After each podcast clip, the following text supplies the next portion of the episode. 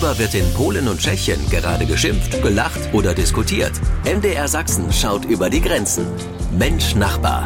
Ein Podcast von MDR Sachsen. Krásný dobrý večer, vítejte u našeho pravidelného nedělního pořadu Mensch Nachbar. Ja, und das war Tschechisch. Danke, Peter Kumpfe, und willkommen zu Mensch Nachbar, ja, dem Podcast mit dem Blick nach Tschechien und Polen. Mein Name ist Roman Nuck und mit dabei sind auch heute wieder, wie gehört gerade, Peter Kumpfe aus Liberec mhm. zugeschaltet in Tschechien. Und dann ist jetzt auch wieder mit dabei Tomasz Sikora in Breslau, in Niederschlesien. Tomasz, dzień dobry, du bist auch da, oder? Ja, dzień ah, dobry, ich bin äh, auch dabei. Witam z Wrocławia. Ja, dzień dobry. Hallo zu Mensch Nachbar. Heute reden wir über geliebte Väter und begehrte Rohstoffe. Mhm. Darüber und vieles, vieles mehr reden wir jetzt hier bei Mensch Nachbar, dem Podcast mit dem Blick in die Nachbarländer nach Polen und Tschechien.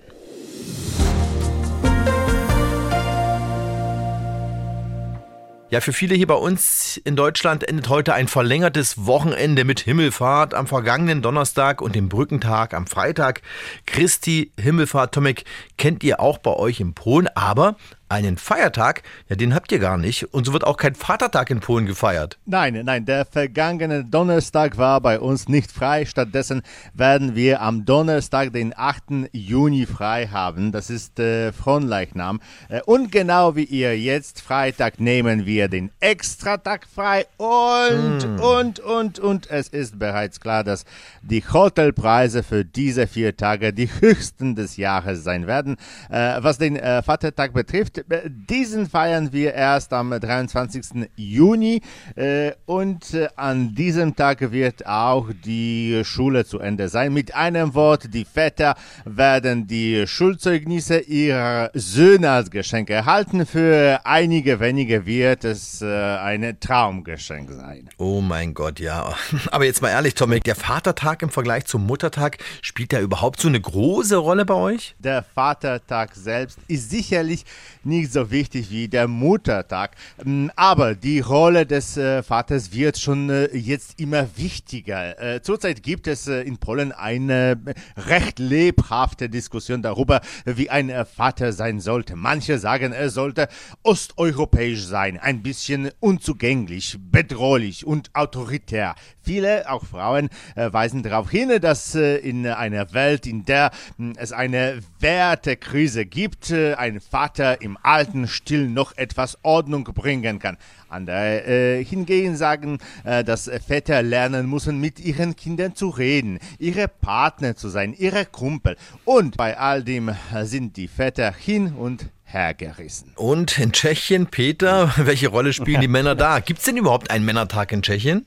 Äh, also einen Vatertag äh, gibt es, der wird ebenfalls so international im Juni gefeiert, am zweiten oder dritten Wochenende. Und äh, wie du siehst, ich weiß es nicht genau, weil dieser Tag eigentlich erst seit den letzten, sagen wir vielleicht 10 oder 20 Jahren genannt wird und überhaupt erwähnt wird und eigentlich überhaupt keine Rolle spielt. Also keineswegs so wie der Muttertag. Man kann sicher keine Schlangen vor den Blumenläden erwarten, dass vielleicht die Frauen oder Kinder ihren Vätern oder Männern einen Blumenstrauß kaufen würden und auch kein Bier. Also er wird erwähnt, aber groß gefeiert wird er nicht.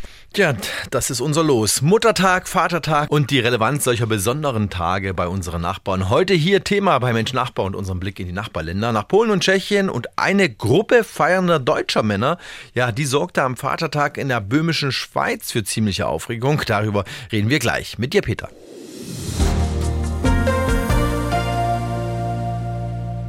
Großalarm am Donnerstag in der böhmischen Schweiz. Es gab einen Waldbrand in der Nähe des Brebestores und da kamen bei vielen jetzt Erinnerungen wieder hoch an den vergangenen Sommer, Peter. Bei dir auch, oder? Äh, also die Erinnerungen sind wortwörtlich noch nicht so richtig erloschen.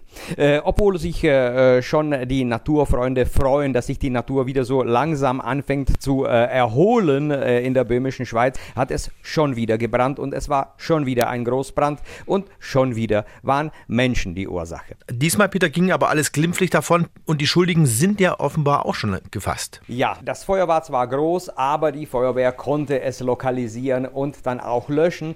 Und äh, die Ursache war ja, äh, der Vatertag, der in Deutschland ja sehr ausgelassen gefeiert wird. Und äh, so war die Ursache auch eine Gruppe von Deutschen. Einer wurde sogar festgenommen. Hm, der Vorfall zeigt aber auch, Peter, dass die Zusammenarbeit der deutschen und der tschechischen Einsatzkräfte offenbar jetzt mittlerweile super funktioniert. Man hat wohl dazugelernt. Äh, auf jeden Fall hat man zugelernt, äh, man hat gezeigt, wie schnell die Zusammenarbeit funktioniert und wie schnell der Einsatz dann möglich ist. Äh, letztendlich, ja, wie gesagt, der Verursacher ist ein Mann aus Deutschland, 25 Jahre soll er alt sein und bei der Festnahme hatte er 1,6 Promille im Blut und er hat sich Feuerkörper gekauft und die musste er unbedingt im Wald ausprobieren. Jetzt startet in Tschechien die große Diskussion, man sollte die Feuerkörper auch nur zu Weihnachten verkaufen können. Man sollte den freien Verkauf verbieten. Feuerwerkskörper waren wohl Ursache für diesen Brand jetzt diese Woche in der böhmischen Schweiz. Ein Waldbrand sorgte dafür einen Großeinsatz. Und anders als noch vor einem Jahr ging ja, diesmal alles glimpflich aus, war fix alles gelöscht und unter Kontrolle. Zum Glück. Ja, E-Autos, Handys, kein Akku ohne dieses wertvolle Metall. Lithium ist wohl der meistgefragteste Rohstoff der Welt und interessant, circa 3% des weltweiten Vorkommens werden bei unseren Nachbarn vermutet. In Tschechien, im böhmischen Erzgebirge. Und Peter, da will eure Regierung jetzt ran und kündigt eine, das klingt jetzt ganz groß, Lithium-Revolution an. Äh, Lithium ist eigentlich in Tschechien schon ein bisschen ein leidiges Thema, denn schon die vorige Regierung hat damit groß geworben, dass Lithium bleibt in tschechischen Händen, denn es gab einen Skandal, wo eine recht dubiose Firma aus dem Ausland an das Lithium kommen sollte. Aber äh, die wohl größte Ressource in Europa liegt eben äh, auf der tschechischen Seite äh, des Erzgebirges. Es wird mit einem Abbau gerechnet, der ungefähr 20 Jahre dauern könnte. Die Kohle geht, Lithium kommt. Würdest du das so unterschreiben, Peter? Hm.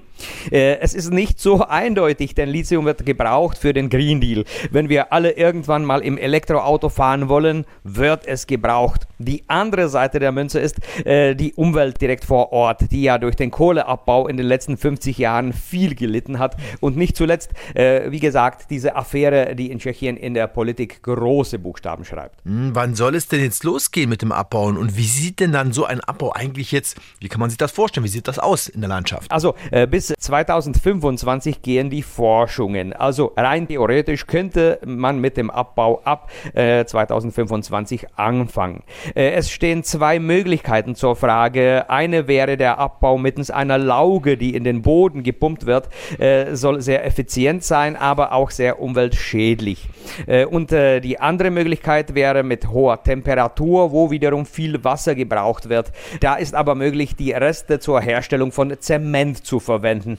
Aber nochmal erwähnt, Lithium ist ein sehr starkes politisches Thema in Tschechien und ob es mit dem Abbau 25 oder 26 losgeht und auf welche Weise ist noch die große Frage. Hm, eine Lithium-Revolution steht unseren Nachbarn in Tschechien bevor, so wird es zumindest angekündigt. Äh, und so will es die Regierung. Tschechien verfügt Schätzungen zufolge über 3% der weltweiten Lithium-Ressourcen.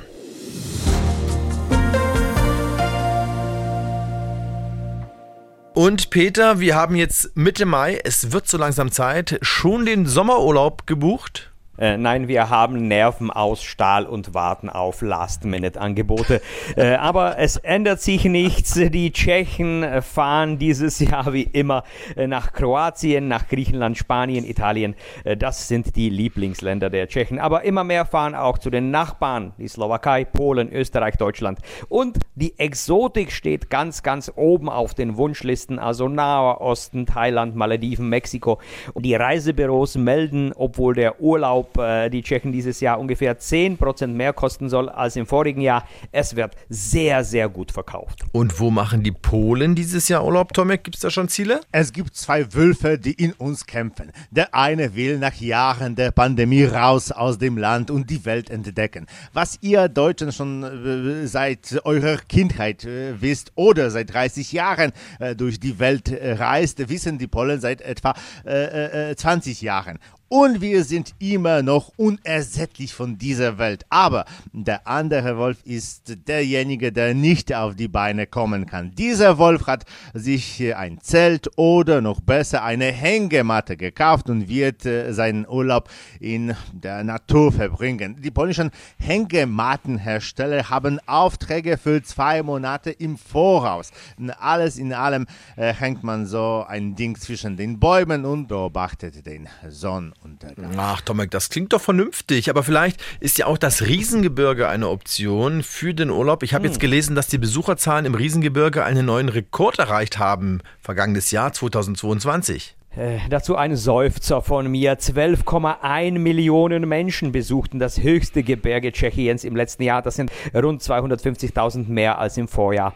Aber es macht langsam keinen Spaß mehr, denn sehr viele Menschen machen Urlaub im Inland oder wenigstens eine Wochenendreise und die beliebten Orte sind dann total überfüllt. Hm. Schneekoppe ähnelt dem Wenzelsplatz und zum Beispiel die Adersbacher Felsen muss man besser vorbuchen, dass man überhaupt hinkommt. Ach. Also wenn dann würde ich einen weniger bekannten Platz suchen oder vielleicht sich woanders umzuschauen. Denn wer kennt zum Beispiel schon das Adlergebirge? Okay, das Adlergebirge, ein Geheimtipp. Und damit beschließen wir den heutigen Blick in die Nachbarländer. Mensch, Nachbar meldet sich kommenden Sonntag wieder.